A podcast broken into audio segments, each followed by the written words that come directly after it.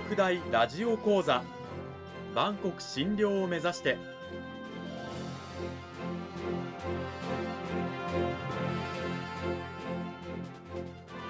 番組タイトルにある万国診療とは世界の架け橋を意味する言葉です。この番組はアジアの十字路に位置するここ沖縄にある沖縄国際大学で日々どのような研究や教育が行われているのかを発信していく番組です。案内人はラジオ沖縄アナウンサー小橋川響が務めます。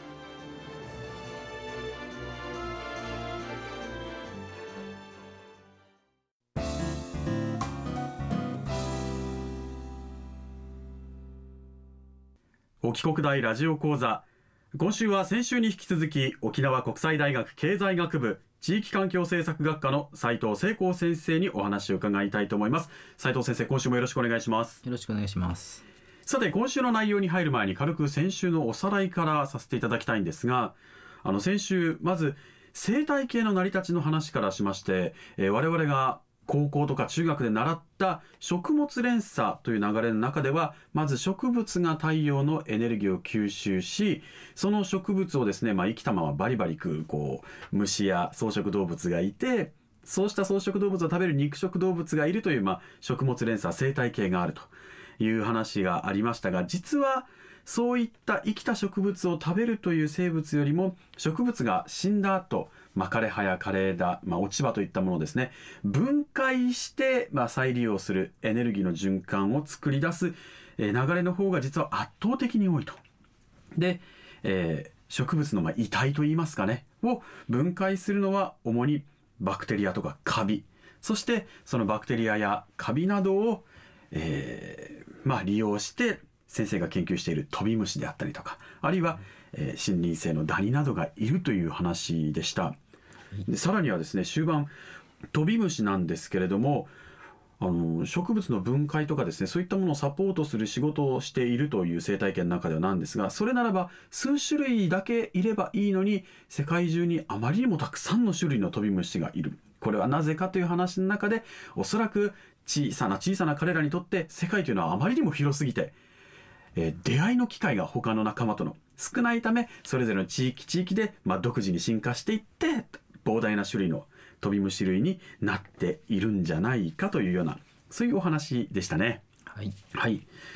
さあそのお話を踏まえた上で2週目講義タイトルなんですが DNA から生物多様性を調べる話ということなんですけれどもあの斉藤先生どういった話になるんでしょうか？詳しく伺ってもよろしいですか？えーとですね、まず生物多様性ということについてですけれども、はい。えー、生物多様性いくつかの意味がございましてあのあるいは一つの生き物の、えー、種族の中でどんなあの遺伝子の多様性があるかという言い方もあるんですけども、まあ、ここではですね、まあ、生態系の種の多様性ですねあの一つの場所にどんな種類のものがどれだけいるのかというような種の多様性という意味で、えー、使います。はい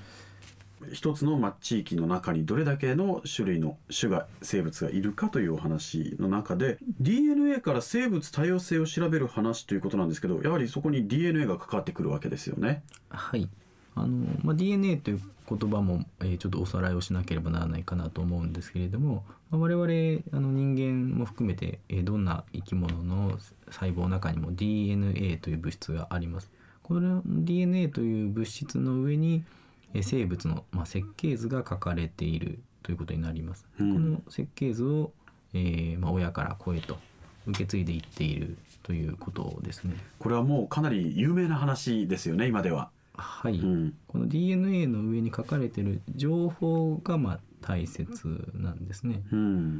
で DNA と申しますのはあの実際にはまあ紐状の物質です。はい、でその物質は、えー、4種類のいわばですね文字にあたる物質が連なってできています。うん、4種類、はい、どういったものなんでしょうか？えーとまああのまあ、よく略称で ATGC というふうに言われるんですけれども、はい、えーとまあ、4種類の物質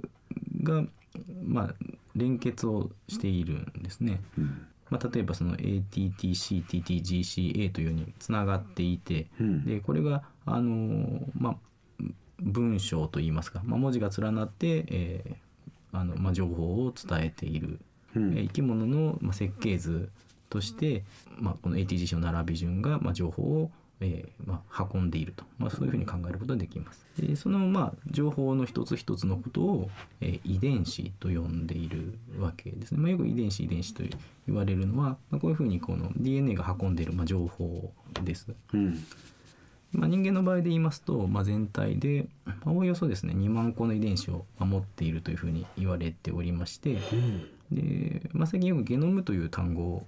聞くかと思うんですけれども、はいゲノムというのは、えー一つの生物が持つ遺伝子の、まあ、全体というようなことになります。で先ほど先生がおっしゃった ATGC の並び順なんですけどもこのさまざまな並び方パターンによっていろんな、まあ、設計図が作られるということなんですが、まあ、この配列っていうのも本当に膨大なわけですよね。はい、うん、で生物が進化していく中でこういったやっぱりこういろんな配列が生み出されてきた歴史があるわけですね。はい、そうですね。うんえーまあ、理屈上はですね地球上に最初の生命が誕生して、えーそれが受け継がれて、えー今の、まあ、我々を含むですねさまざまな生き物に変化していってるんですけれども、まあ、この変化、まあ、進化ですね進化というのは、えーまあ、その実態としてはですねこの、えー ATGC ので表されたですねこのじ情報がえー次第に変化をして、えーまあ、設計図が変化をしていったと。うんまあ、というふうに考えることができるわけです。その変化によって、まあ、最初に生まれた生命から飛び虫になったものもあれば、はい我々のような人間になったものもあるとはい、そうですね。あまりにもなんかこうすごい多様性ですよねこの遺伝子の変化っていうのは。単細胞生物から人間までいろんなこう遺伝子の変化によって生まれてくるわけですけれども、はいそのやっぱり根幹をなすような部分っていうのは一緒なわけですよね。そうですね。おっしゃるように、えーまあ、例えばそのこの DNA からですねこの設計図の情報を読み出すことに関わる部分でありますとか、あるいはこのから細胞の中で、えーエネルギーのやり取りをするための物質を作り出す仕組みとかですね、うん。こういうあたりというのは、えー単細胞生物から、まあ、我々のような多細胞生物まで共通した仕組みですので、うん。こういう遺伝子は全てのえー生物が共有しているというふうに考えることができます。うんそういう中で、まあ、違った部分によって見た目であったり能力が変わってきたりするわけなんですけれども、こうした遺伝子の情報の解析というものも今こうすごいスピードで進んでいるわけですよね。はい、うんえーそうですね。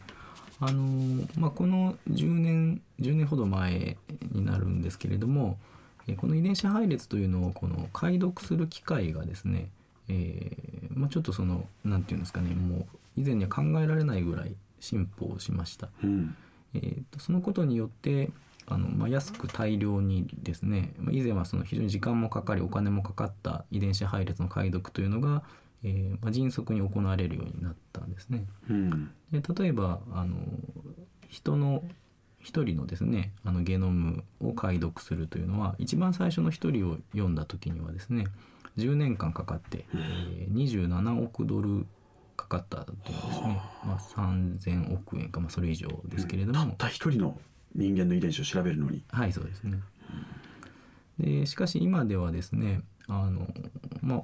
おそらくまあ1万円か、まあ、それ以下100ドル以下で、えー人一人のゲノムを、えー数時間で解読するということができるようになっています。驚異的なスピードのアップになってますね。はい、うん、でこうしたまあ人間だけじゃなくていろんな生き物の、まあ、ゲノムの解析の情報なんかもどんどん進められていってまた研究者向けにそういったもの情報を共有する、まあ、データベースなんかもあったりするわけですよね今では。はい、そうですね、まあうん世界中の研究者が解読自分が解読したこの生き物がこういう遺伝子の配列でしたよということを、うんえーまあ、共有して、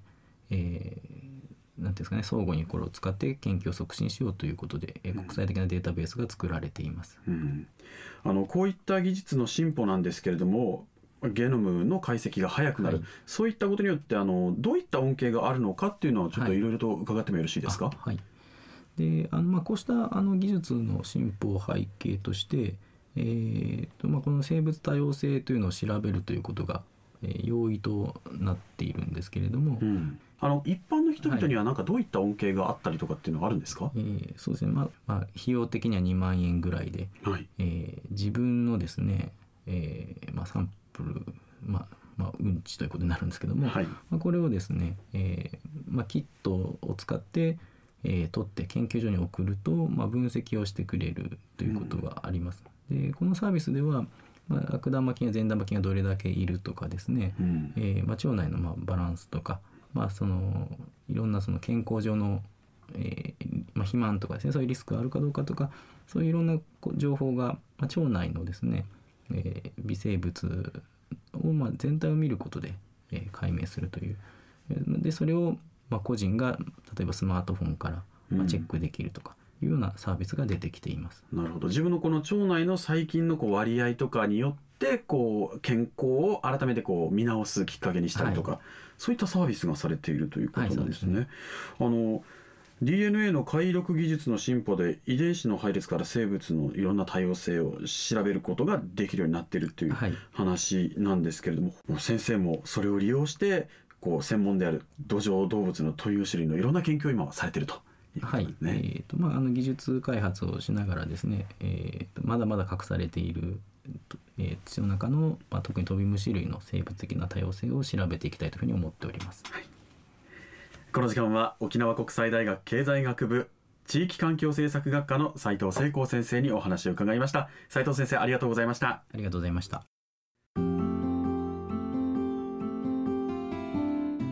あのぜひ興味がある方はですね沖縄国際大学に行ってあの斉藤先生の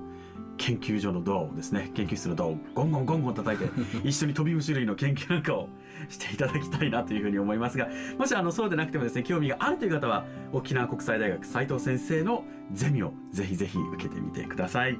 2週にわたって沖縄国際大学経済学部地域環境政策学科の斉藤聖光先生にお話を伺いました。斉藤先生2週間ありがとうございました。ありがとうございました。またこの番組はポッドキャストでもお聞きいただけますラジオ沖縄のホームページのリンクからご確認ください。配信はこの後7時頃になります。